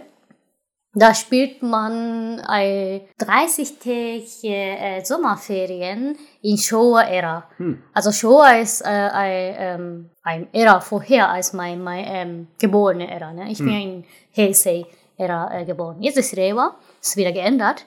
Also das ist so eine äh, Beschreibung in Japan, also wer nicht kennt, ne? Äh, Beschreibung in Japan des Kaiserkalender sozusagen. Mhm. Genau. Und in Showa-Ära, es gab 60 Jahren, also äh, 64 Jahren genau gesagt. Deshalb ist, betrifft richtig viele Leute, ne? Dass diese Showa-Ära. Jetzt mehr als 30-Jährige, die haben ja schon irgendeine Form mit Showa-Ära erlebt. Und es ist so, dass man da ähm, ja ein Sommerferien nach erleben kann in einem Spiel und dass der äh, Protagonist, also der Junge, der ist ähm, wegen äh, Schwangerschaft, wegen der Schwangerschaft äh, seiner Mutter in einem Haus im äh, Land, in der Provinz, ja, von Onkel. Und da kann man, ja, wie gesagt, das dann nachmachen. Also de, jeden Tag ähm, gibt es ja irgendein Event, ne? Kann hm. man ja zum äh, Hornkäfer, heißt es, oder? Oh, keine Ahnung, wie die heißen. Hirschkäfer. Hirschkäfer, genau. Hirschkäfer fangen gehen, kann man fischen gehen, kann das man musst auch. du kurz erklären, die sind voll beliebt in Japan, weil das, ja. glaube ich, gibt es in Deutschland gar nicht. Also oh. gerade japanische Kinder, Jungs mhm. ähm, sammeln also diese Hirschkäfer in Japan mhm. und lassen ja. die dann gegeneinander kämpfen. Hirschkäfer und wie heißt der wieder? Kabuto? Die, die kenne ich leider nur auf Japanisch, da weiß ich leider nicht den korrekten biologischen deutschen Namen. Zwei. Aber es sind es Käfer, Käfer die eben wirklich vorne eine Art Geweih oder Hörner haben. Nas? Nashornkäfer? Nashornkäfer, ah, okay. genau. Nashornkäfer und ich hoffe, heißt Hirschkäfer. Ja, genau. Dass man da sammelt und das kämpfen lassen. Also kann man eigentlich alles machen, was man will. Ne? Hm. Also kann man entweder fischen gehen, kann man ähm, dann äh, auch äh, Insekten sammeln gehen, kann man äh, Drachen machen Drachen meine ich ja Kite. Ne? Mhm. Oder, äh, genau. Drachen steigen lassen. Steigen lassen. Drachen steigen lassen. Äh, machen. Tatsächlich. Also auch anfertigen. Anfertigen. Und genau. dann auch steigen lassen oder nur Ja, auch. Ah, ja. Also wenn man äh, das, ähm, erfolgreich ansteigen lassen hat, dann kann man zum Onkel gehen, kann man sagen, Bescheid geben, und dann kann man neue ähm, Drachen machen. Oh. Ja. Das ist richtig schön. Da, es gibt ja richtig viele ähm, Möglichkeiten, das zu machen. Kann man auch zum äh, Grünböhmchen sehen gehen. Hm. Ja. Aber danach kriegt man Ärger, ne? Warum? Weil es ja zu spät nachts so. ist. Ja. Ja, japanische Kinder sind da wohl sehr streng kontrolliert. Mhm. Und es wird auch ziemlich früh dunkel ja. in Japan. Also ja, das war schon verboten. Also da hat, mhm. hat man äh, davor Informationen kriegen, dass man kein Glühbirnchen sehen dürften, äh, weil es zu spät wird immer. Also hat dann das reale Kind ähm, diese nee, nee, äh, in, in, diesem, in dieser ah, okay. Welt. Ja, normalerweise ist es ja mit Eltern. Ne? Mhm, Aber die, die äh, ähm, Onkel und die äh, ja, die Frau, äh, äh, Ehefrau Tante von Onkel, Tante, genau, Schw Schwiegertante hm. vielleicht. Hm. Und die haben keine Zeit in der Nacht. Ah, okay. Ja, weil der Onkel, ähm, ja, äh, Porzellanmacher ist, also Tupfer ist, der muss ja fertig machen, also in der Nacht, so, so Abendstunde, ne? Hm. deshalb hat er keine Zeit. Und äh, trotzdem kann man gehen. Ähm, ein Tag hat man Chance, zum äh, Glühwürmchen zu sehen. Am nächsten Tag kriegt man Ärger. Ja. ja? Und das ist so ein ähm, Zurückerinnerungssachen. Dass ja, da kommt der Monologe von einem ähm, Protagonist, der schon aufgewachsen ist. Ja, da kommt er immer nacherzählen, wenn er, wenn man äh, entscheidet, okay, dann gehe ich jetzt ein äh, Glühwürmchen sehen. Dann kommt der ähm, die Szene, dass man Elga kriegt, ne? Hm. Und dann kommt der Monologe, ja, ja, damals. Ja, ich habe das äh, gemacht obwohl ich das, äh, das ähm, verboten war. Ich habe ja fetten Elger gekriegt und so, so kommt ja so ein ja, Monologe. Das, das hat er richtig toll. Ja, so nostalgische Erfahrung. Obwohl ich kein, selber nicht so ein ja, Sommerferien gehabt habe. Ne? Ja, wahrscheinlich ist es trotzdem auch insofern für Leute Natsukashi, also für, für japanische Kinder Natsukashi, die es nicht selber erlebt haben, als dass es halt kennen aus Erzählungen ihrer Eltern, mhm. aus vielleicht Fernsehserien, aus genau, Animes. richtig. Ja, das ist so eine optimale Sommerferien ja. wahrscheinlich, ne? So das archetypische ja. Sommerferienprogramm in mhm. Japan quasi. Kann man, kann man so machen, dass man nichts macht. Hm. Das geht auch, ja. Und da steht in ähm, Tagesbuch, da muss man in Japan muss man in Sommerferien jeden Tag Tagesbuch schreiben, so äh, ja, Diary. Äh, das ist eine schreiben. Schulaufgabe. Eine Schulaufgabe, Hausaufgabe, Hausaufgabe hm. genau. Mit äh, Illust Illustration. Oh ja, es ist richtig ein, äh, ja, richtig schlimm, schlimm so Job gewesen, für mich auch. Ich hasse das eigentlich. Ich, ich bin ja kein äh, besonders kreativer Mensch dass ich da jeden Tag irgendwas finden kann, jeden ja, Tag was Illustration machen kann. Man muss sich vor Augen führen, was das mit, mit Kindern macht, wenn mhm. die wirklich gezwungen sind, Alltagssituationen zu zeichnen. Mhm. Also das erklärt mir, das, das finde ich gerade total interessant, halt gerade als, als Designer und Gestalter. Ähm, selbstverständlich ist es dann nachvollziehbarer, dass eigentlich alle Japaner, die ich kenne, so viel besser zeichnen als die meisten Deutschen, die ich kenne, Hm. mich eingeschlossen, weil die von frühester Kindheit an eben auch darauf gedrillt worden sind, dieses Ja. Zeichnen zu benutzen. Also nicht einfach bloß Mhm. irgendwas zu zeichnen zum Spaß, sondern zu Ja, zeichnen, um zu erklären. Ja, Also, zu also nicht nur das, dann muss man halt danach, also halt bis zum Ende des, äh, der, der Sommerferien muss man ein äh, Poster anfertigen. Hm. Meistenfalls, ja. Und da muss man irgendeinen Werbespruch überlegen, wie dann gut ähm, ja, aussehen kann, muss man selber kalligrafieren.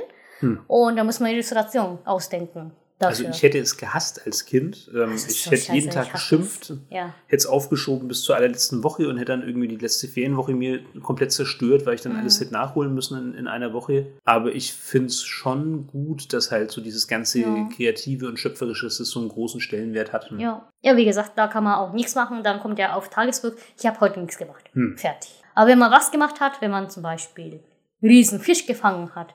Es gibt ja auch ähm, so eine äh, ähm, besondere Aufgaben, wie zum Beispiel, ähm, da hört er äh, Heulen vom Wolf, ne? dass in, in Japan Wölfe alles abgestorben haben. Hm. Der hört ja in, im äh, Gebirge, im, im, im Wald und denkt dir nach, okay, dann könnte der, der Wolf noch überlebt haben. Hm. Ja, und dann könnte man tatsächlich, also ich habe mich nicht da, dahin geschafft in 30 Tage, aber könnte man irgendwie erreichen zu dem Hm. Wolf. Ja, oder könnte man auch riesen, ähm, sagt man auf Japanisch Nushi, also das ist ähm, der Meister diesem Teich. Der könnte größte man, Fisch im Teich. größte Fisch im. Teich, ja, der Meister der Teich, äh, kann man fangen. Hm. Ja, also fischen.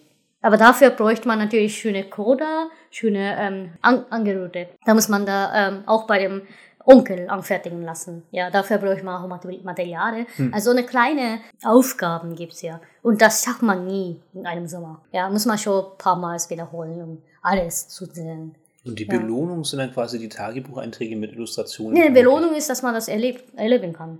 Dass Ja, man das aber- sehen kann. Also quasi so als, als Repräsentanz im Spiel gibt es ja dann auch noch wahrscheinlich eine schöne Illustration im, im Tagebuch, oder? Ja, aber das wird nicht archiviert, glaube Ah, okay. ich. Ja, damals, ne, noch PS1-Zeit, Mhm. das ist ja nicht so gut entwickelt. Jetzt bestimmt schon, aber damals war es nicht so Ja, gewesen. verstehe, verstehe. da erlebt man nur einen Sommer, ist fertig und dann kann man nochmal am Anfang spielen. Und es gab ja kein äh, ja, Bonus dafür, Wogi, nee. Also da, da wiederholt man einfach Hm. so, ja. Aber da aber weiß man Bescheid, dass, wie man das machen kann. Kann man auch so äh, denken, äh, sagen, okay, diesen Sommer schaffe ich den größte Kite, den Kite, größte Drache. Mhm. Ja, kann man auch sagen. Oder, oder ja, befreunde ich besonders mit den Cousinen Ja. und so, ne?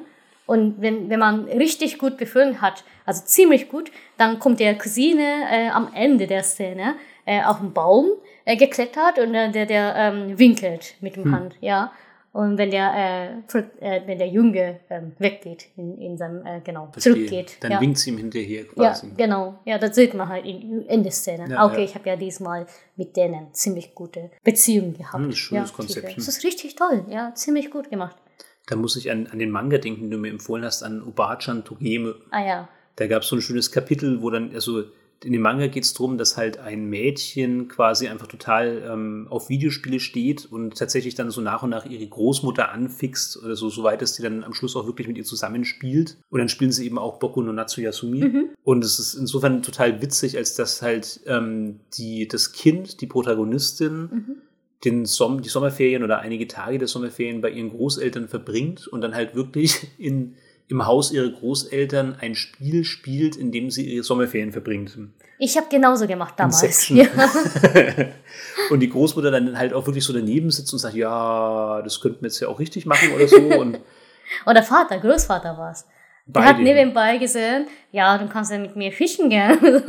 Ja, und da gab es halt so schöne skurrile Szenen, wo dann irgendwie, wo sie dann die Küche lobt von der Tante Ja. ähm, im Spiel, also weil halt dann Ah, ja, ja, der. Protagonist des Spiels immer so ganz ausgefallene Mittagessen kriegt Mhm. und Abendessen kriegt und dann sagst du, ah Mensch, da gibt's immer die tollsten Sachen und dann wird die Großmutter ganz neidisch und, und denkt sich so, ach mein Gott, ja, dann muss ich mich auch mehr bemühen und so, dass sie Mhm. dasselbe über uns erzählt. ja, und beste Sachen macht, ne? Ja, ja, Was machen, genau. Dass, die, dass das Mädchen sehr ja, begeistert ist. Cool, das ist lecker. Ja. Das finde ich halt toll, dass das dann auch Ja. in, in Japan ähm, so diese Reflexion stattfindet über dieses total, ähm, ja, es ist ja eigentlich was, was ganz Absurdes. Also man sollte ja meinen, wenn man das so erstrebenswert findet, in den Sommerferien solche Erfahrungen zu sammeln, ja, dann sollte, sollte man es doch machen, anstatt mhm. jetzt versuchen, zu versuchen, es in einem Spiel nachzuerleben oder in einem Spiel mhm. zu simulieren vielmehr. Ja. Aber Wirklichkeit ist, dass man dann so eine Erfahrung kaum machen konnte. Ja, natürlich. Damals, ne? Das ja. sind halt die idealen Ferien ja. mit ähm, irgendwelchen Verwandten, ja. die wirklich alles tun, die jeden Wunsch von den Lippen ablesen und so. Naja, also so, so darum geht es ja nicht. Also da Anfang haben sie ja auch ohne Ende Streit. Ach so? Streiten sie ja klar. Also weil da kommt ja überplötzlich irgendein fremder äh, Junge und ähm, die, die werden auch nicht akzeptieren, einfach so wenn man richtig coole ähm, ja, Hornkäfer gesammelt hat oder äh, Nashornkäfer, äh, wie heißt äh, nee, äh, Hirschkäfer oder Nashornkäfer, ne, wenn man das erstmal, wenn ähm, die besiegt haben, dann kommt ja erst dann Freundschaft, ne? Okay, das Boah, du bist der größte geil, so, größte von, von den anderen Kindern quasi. Von den Kindern. Ich habe es gerne von, von, den, von Onkel und Tante, dass die zuerst sagen, so, äh, jetzt kommt dann. Äh, ah, nee, nee, von den Kindern, von okay, den Cousinen. Verstehe, ja. Also erstmal bin, also bin ich als Protagonist, also bin ich als Junge sehr außen gestellt. Ja, ne? ja, ja, verstehe. Da muss man erstmal natürlich nahe, kommen, nah, zu nahe, nahe kommen. Da merkt man wieder die japanische Leistungsgesellschaft. Konkurrenz sein, ja. mit, mit dem Rest besser sein ja. als alle anderen. Ja. Nur dann wird man akzeptiert. Ja, wird man erstmal dann, äh, ja, du bist der coolste Kerl. Ja, machst du nicht, sowas, ne? Aber witzigerweise, du hast mir jetzt schon so oft erzählt von dem Spiel. Ähm, tatsächlich kam das schon, schon öfter vor, auch in, in privaten Gesprächen. Und die Ebene, die habe ich bisher gar nicht gesehen. Also ich dachte halt mhm. wirklich, das wäre so eine ähm, Heide-Welt-Simulation. Ne? Also so, du verbringst dir die perfekten Sommerferien. Alles mhm. ist wunderbar, ähm, alles läuft wie am Schnürchen. Könnte das ziemlich schlimm sein, also in Sommerferien. In das war mir gar nicht bewusst, dass das auch ja, gibt. Ja, also wenn man also gar nicht schafft, ne? Könnte mhm. auch passieren, wenn man das nicht richtig macht. Ja, klingt spannend. Ja, ist richtig toll, ja. Ja, natürlich, ich meine, du hast es ja angedeutet, aber selbstverständlich wünsche ich mir jetzt schon noch so ein bisschen diese Erfahrung? Was waren denn die mm. besondere Spielerfahrung? Uh, uh, uh, Dass ich da ähm, ja, sehr viele Sachen erfinden kann wahrscheinlich, das herausfinden kann, äh, zu probieren kann. Und äh, mal finde ich irgendwas, mal gar nicht. Ich muss ja ziemlich vieles probieren im Spiel. Hm. Ne? Das selber ist richtig toll. Und muss ja erstmal herausfinden, wie das halt alles funktioniert. Ja. Genau, das ist ja Ausnahme von dem Booklet. Da stand ja kaum. Da also, muss man tatsächlich selber herausfinden, was wie das, ja. Im Prinzip auch wieder so eine Erweiterung der Komplexität, dass mm. plötzlich mehr Optionen da sind, mehr Möglichkeiten da sind. Mm, nee, nicht nur, dass, dass da halt auch mit, mit Information zu tun wahrscheinlich, dass da halt viel mehr äh, Funde quasi ja überall auf der Welt gelegt ist und da, da muss man halt äh, suchen. Das ist ja wie Treasure Hunter wahrscheinlich, hm. dass man da, ja, und zu dem, zu dem äh, Wolf, ich habe noch nicht geschafft, ne? Also ich habe ja irgendwie nicht gesehen. Das heißt, könnten wir irgendeine Form äh, schaffen wahrscheinlich, aber. Sind es dann vielleicht Möglichkeiten, um die es da geht? Dass einfach mhm. so viele verschiedene Möglichkeiten bestehen. Ja, ja, genau, genau. Ja, das, Dass das du so viel toll. tun könntest, ja. so viel entdecken und dass könntest. auch so eine individuelle Geschichte wird, ne? Irgendwann. Ah, okay, ja, das, das, ja. das ist ein schöner Aspekt. Ja, Genau. Du machst quasi deine eigenen Sommer. Ja, stimmt, das hast ja eigentlich, ja, das mhm. war eigentlich ein bisschen kurzsichtig von mir, du hast ja schon erzählt, diese Sommerferien mhm. könnten auch in die Hose gehen, die könnten auch langweilig sein, du könntest ja. auch einfach gar nichts machen. Mhm. Also auch sowas wäre möglich, du in die, machst wirklich deine eigene Geschichte. Genau, ja. Ja, verstehe ja. ich, verstehe genau. ich. Okay, na, das klingt wirklich nicht schlecht. Mhm. Und was meinst du, schaffen wir noch was? Oder? Also ich würde noch ein Spiel, ein Spiel okay. würde ich noch nachliefern, weil dann wäre ich im Prinzip fertig mit dem N64 mhm. und ähm, dann wäre das für mich persönlich ein schöner Abschluss. Geht's noch oder findest du ja. Ich würde natürlich noch mit reinnehmen, das ist jetzt super langweilig, ähm, aber es hilft nichts. Es ist schon wieder ein Zelda, es ist das N64, dementsprechend ist es natürlich Ocarina of Time, obwohl ich ähm, finde, dass auch mit Shorah's Mask ähm, dem ersten Teil nichts nachsteht, obwohl es die, die gleichen Grafikassets verwendet und dieselbe Engine und so weiter und so fort, aber die Atmosphäre von Majora's Mask hat mir eigentlich sogar noch besser gefallen. Nichtsdestotrotz muss es natürlich Ocarina of Time sein. Ganz kurz zum Spiel. Ähm, ich denke, eigentlich werden es die meisten Leute kennen, die sich für Videospiele interessieren. Es gab ja auch vor kurzem erst eine Neuauflage für den 3DS. Wobei vor kurzem ist zu viel gesagt, vor ein paar Jahren gab es eine, eine Neuauflage für den 3DS. Und mhm. es ist eben einfach das erste Zelda in 3D. Und das ist insofern bemerkenswert, als dass dieses Spiel viele Mechaniken erfunden hat, die heute Spiele aus ganz anderen ähm, Genres verwenden. Also ein Beispiel ist, ähm, und das fand ich eigentlich ganz gut, ich habe das in der Videospielzeitschrift gelesen, diese, diese Erkenntnis ist gar nicht von mir. Also obwohl Zelda davor immer ein Spiel war, das sich mit der Geschichte sehr zurückgehalten hat, ähm, war dieses Ocarina of Time erstaunlich gesprächig. Da gab es dann doch relativ viele Cutscenes für Zelda-Verhältnisse. Es gab eine relativ große Geschichte, wenn man es vergleicht mit alten Zelda-Titeln. Und so dieses Erzählen hat es so ein bisschen in den Mittelpunkt gestellt und hat dann zugunsten dieser Erzählung viele ähm, Spielvorgänge so ein bisschen ähm, vereinfacht. Also ein Beispiel ist, du kannst gar nicht springen aktiv, sondern ähm, der Held oder Link springt automatisch, wenn du mhm. einfach ähm, an eine Kante läufst. Du läufst einfach über eine Kante hinaus, das heißt, dann springt er sofort sobald du über diese Kante läufst. Du hast keinen Sprungknopfen. Oder ein weiteres Beispiel, und das ist dann noch das, was ganz viele Spiele übernommen haben, ähm, wenn du in den Schwertkampf gehst, dann hast du die Möglichkeit, deinen Gegner, ja, wie, wie sagt man das auf Deutsch? Also es gibt eine Lock-on-Funktion. Das bedeutet, mm ja. Die Kamera fixiert quasi auf den von dir gewählten Gegner und egal wie du dich um diesen Gegner herum bewegst, die Kamera hält immer starr auf diesen Gegner mhm. und, und rutscht davon nicht ab, außer das du. ist auf Deutsch. Ich kenne das wahrscheinlich. Fixieren oder Fixieren, sowas? ja, wahrscheinlich. Also, das ist kein offizieller Begriff, aber du mhm. fixierst mhm. eben einen Gegner in der Kamera und in dem Moment ist es völlig egal, was du machst. Dieser Gegner wird immer im Zentrum des Geschehens sein, du wirst ihn nie aus dem, aus dem Blickfeld verlieren und so und das haben danach so viele Spiele gemacht. Also. Mhm. Ja. Ja, verstehe ich schon, das, weil das ist ja schon sehr praktisch. Eine, eine revolutionäre Idee. Ich hoffe ja. jetzt einfach mal, dass es das nicht davor schon mal irgendwie gab. Ich wüsste nicht wo. Ähm, aber das ist natürlich ein unfassbar toller Schachzug. Ich erinnere mich noch genau, wie ich das zum ersten Mal eben ausprobiert habe und dann wie ein Idiot wirklich um, um diese Gegner einfach völlig sinnlos rumgelaufen bin, weil ich das so fantastisch fand. Also du kannst das es habe ich auch gemacht bei Anne Zelda. So ja, weil es so großartig war. So, okay, also ich kontrolliere jetzt diesen Kampf in der dritten Dimension. Ja. Ich bin hier wirklich ähm, Herr der Dinge und, und habe das Gefühl gehabt, ja, also ich, ich weiß jetzt hier, was ich mache. Ähm, und so anders als bei Mario zum Beispiel. Mario mhm. war halt einfach sehr schwierig, ne? Das war gar nicht so leicht, sich umzustellen auf dieses neue ähm, Steuerungsgefühl. Und in vielen Situationen war ich da auch überfordert. In Zelda dagegen war es so, nee, ich fühle mich jetzt hier wirklich wie so ein Schwertmeister. Und das war ganz toll. Also das war eigentlich fast für mich so die, die größte Errungenschaft da davon, dass du plötzlich im Raum wirklich Manöver machst, ähm, die davor in, in Spielen so unfassbar schwierig waren. Also Monster Hunter ist ein gutes Beispiel. Ne? Mhm. Wie schwer ist es, wenn du wirklich die Richtung, ähm, in die du schlägst, selbst bestimmen musst? Ach, das ist schlecht. Ja. Ja, also gerade am Anfang, wie viele Spieler verzweifeln daran ja. und hören deshalb auch einfach auf mit der Reihe, weil sie sagen, ja, ich habe auch gehört mit PSP, es war mir zu viel. Ja, ja, also ja. auch ich habe viele, viele Anläufe gebraucht. Heute spielen wir es ja beide wie Verrückte.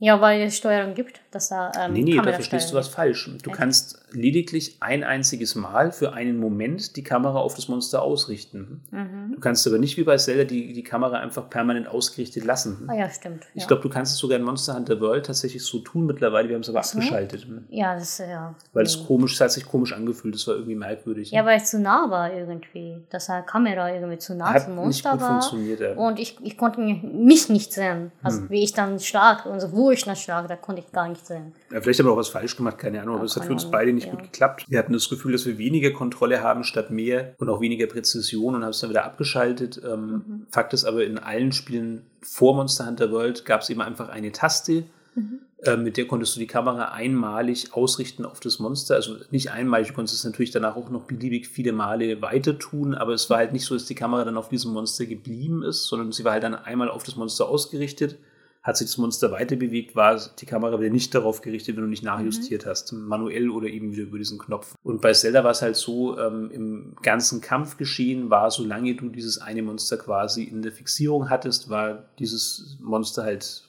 im Mittelpunkt des Bildschirms und auch alle Schläge waren darauf ausgerichtet. Das ist der wichtige Unterschied. Also Link hat dann automatisch in die richtige Richtung geschlagen. Mhm.